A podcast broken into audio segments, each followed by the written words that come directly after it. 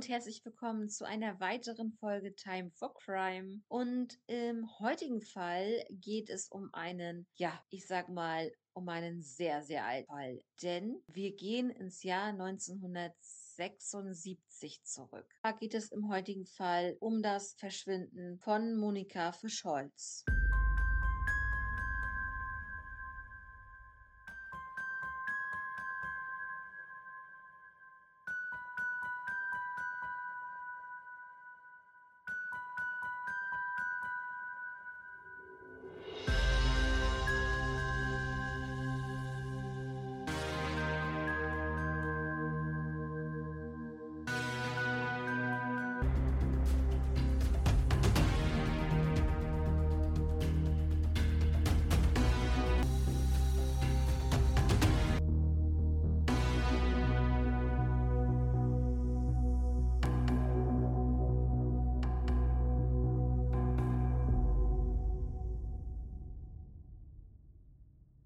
Monika ist 1976 gerade mal zwölf Jahre alt.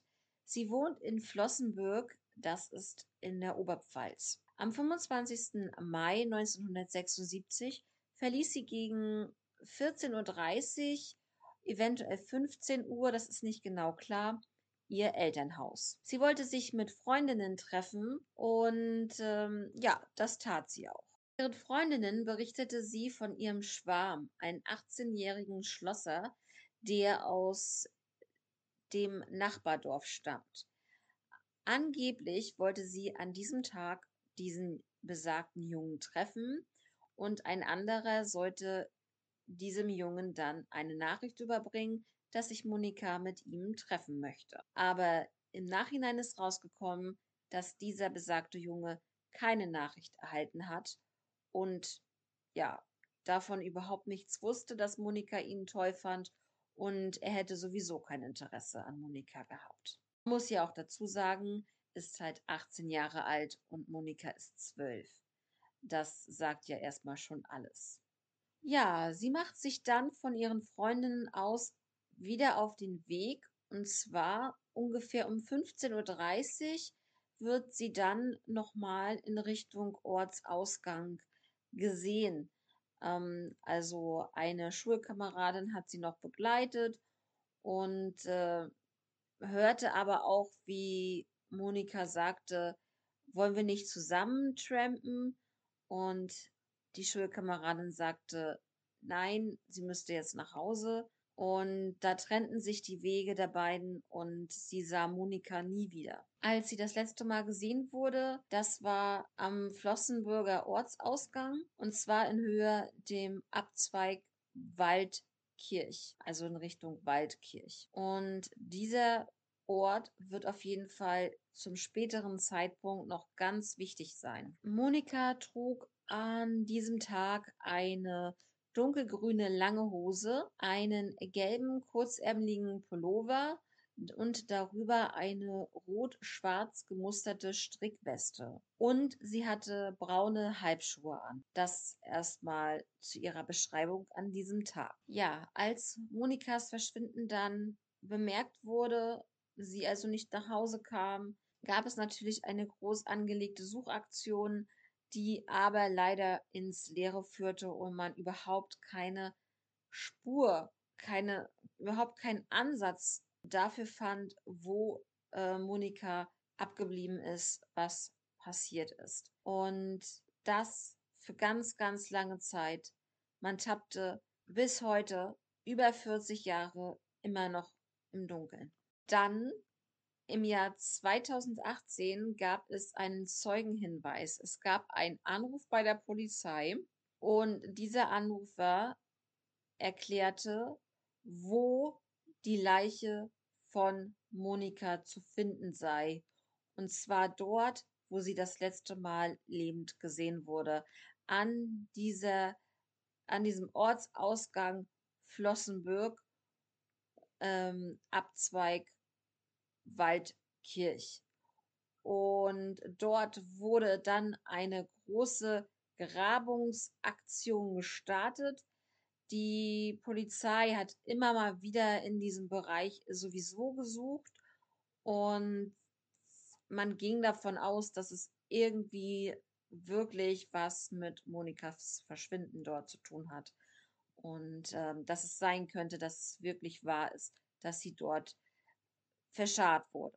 Bei dieser Grabungsaktion kam dann kurioserweise ein richtig, richtig alter VW Käfer zum Vorschein äh, in grüner Farbe, zumindest das, was noch davon übrig war. Man konnte ihn nicht komplett herausheben, ähm, da er halt schon ziemlich lange dort lag und äh, ja, man hat ihn halt in Teilen eigentlich da äh, ausgebuddelt bzw. dort herausgeholt. Ähm, anders war dieses nicht möglich. Jedenfalls, ja, hat da wirklich jemand dieses Auto im Waldboden versenkt, vergraben, verscharrt, wie auch immer. Und das unbemerkt und das höchstwahrscheinlich zu dem Zeitpunkt, wo Monika vielleicht verschwunden ist. Das ist hier die Frage. Ähm, warum tut jemand sowas, dass er sein Auto im Wald oder am Waldrand einfach vergräbt? Und vor allen Dingen, wie hat man das, wie hat man das gemacht? Leute, als ich das gelesen habe, da ist mir das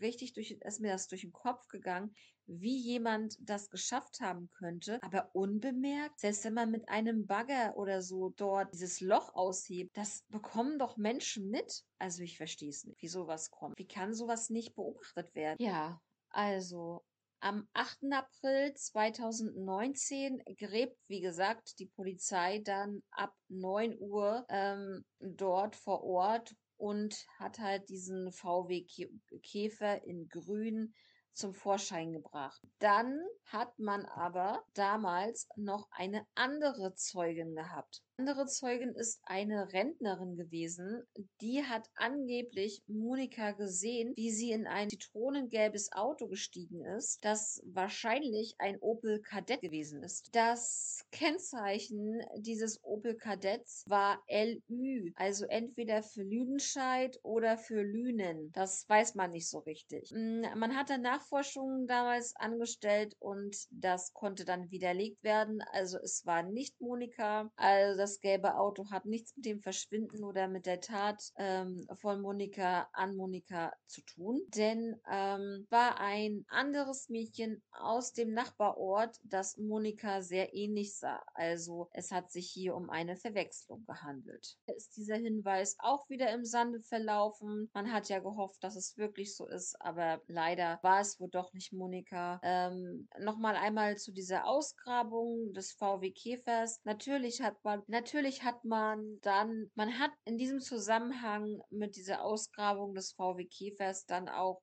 versucht, ja, ein Skelett zu finden, Knochenteile zu finden. Man hat auch diese Knochenteile gefunden, aber durch eine Analyse in der Gerichtsmedizin ist es, wies es leider darauf hin, dass es sich hier nicht um menschliche, sondern um höchstwahrscheinlich tierische Knochen handeln würde. Und leider ist es auch das letzte Anzeichen oder beziehungsweise der letzte Hinweis gewesen auf das Verschwinden von Monika Frischholz. Es ist schon wirklich rätselhaft, was mit ihr passiert ist, denn selbst mit zwölf Jahren würde sie nicht einfach verschwinden wollen. Ja, also ein freiwilliges Verschwinden würde ich definitiv ausschließen. Ähm, ja, sie wollte sich ja mit äh, diesem Jungen treffen ähm, der ist aber wohl komplett raus aus dieser Situation, denn er wusste ja noch nicht mal, dass sie existiert, geschweige denn, dass sie ihn mag oder dass sie ihn treffen wollte. Und auch gerade an diesem Tag. Also der hat überhaupt nichts damit zu tun. Ich gehe stark davon aus, wenn sie der Schulkameradin erzählt hat oder sie gefragt hat, möchtest du auch mit trampen, dann sagt das schon alles. Also ich gehe davon aus, dass sie wirklich getrampt ist und dass dann jemand das ausgenutzt hat und ihr was angetan hat. Ähm, es ist einfach nur unfassbar, dass es keine Anzeichen gibt, dass es keine Spur gibt, dass bis heute, über 45 Jahre später jetzt, nichts gefunden wurde. Gar nicht. Man hätte ja auch vielleicht, wenn das jetzt, wenn man jetzt sagt, dass derjenige sie vielleicht, weiß ich nicht, im Wald abgelegt hätte, kann es ja trotzdem immer noch sein, dass, ähm, ja, dass ihre, ihre Kleidung gefunden wurde. Es wurde aber nichts gefunden. Wo soll man suchen? Wo hat man einen Anhaltspunkt? Man hat gar keinen Anhaltspunkt. Wenn man wenigstens diese Sichtung gehabt hätte, dass sie in ein Auto gestiegen wäre. Diese Sichtung war ja erst eine falsche Sichtung, eine Verwechslung, aber diese,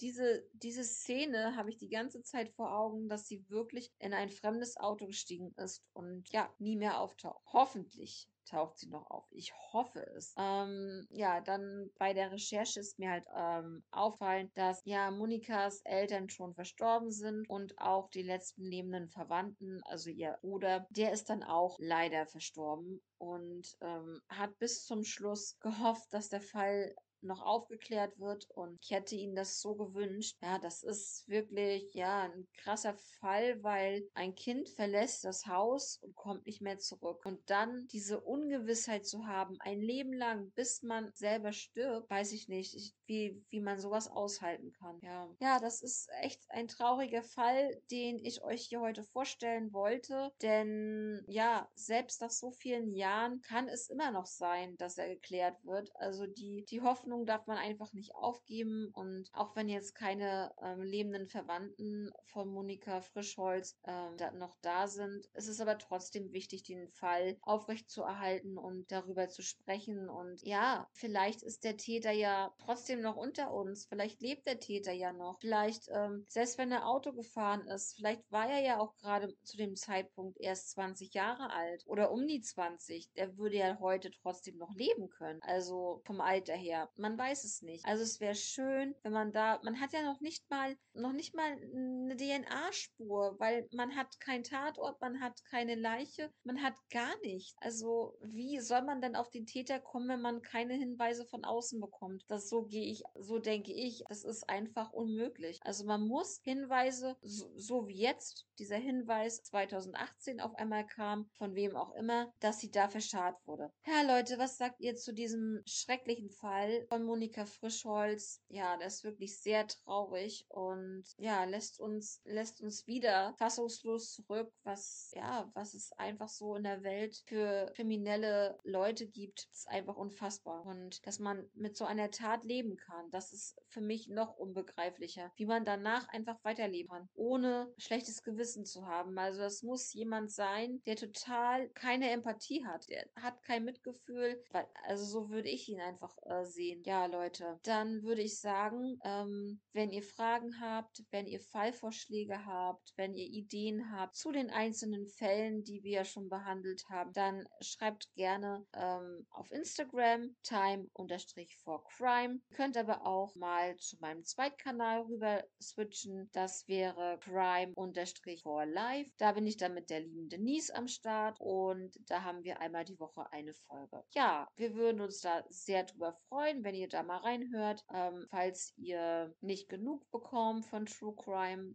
ähm, haben wir dort auch ein paar Fälle für euch schon aufgenommen. Ja, und in dem Sinne würde ich jetzt einfach mal sagen, ich hoffe, der Fall war interessant für euch. Passt auf euch auf. Wir hören uns ganz bald wieder und bis zum nächsten Mal. Ciao.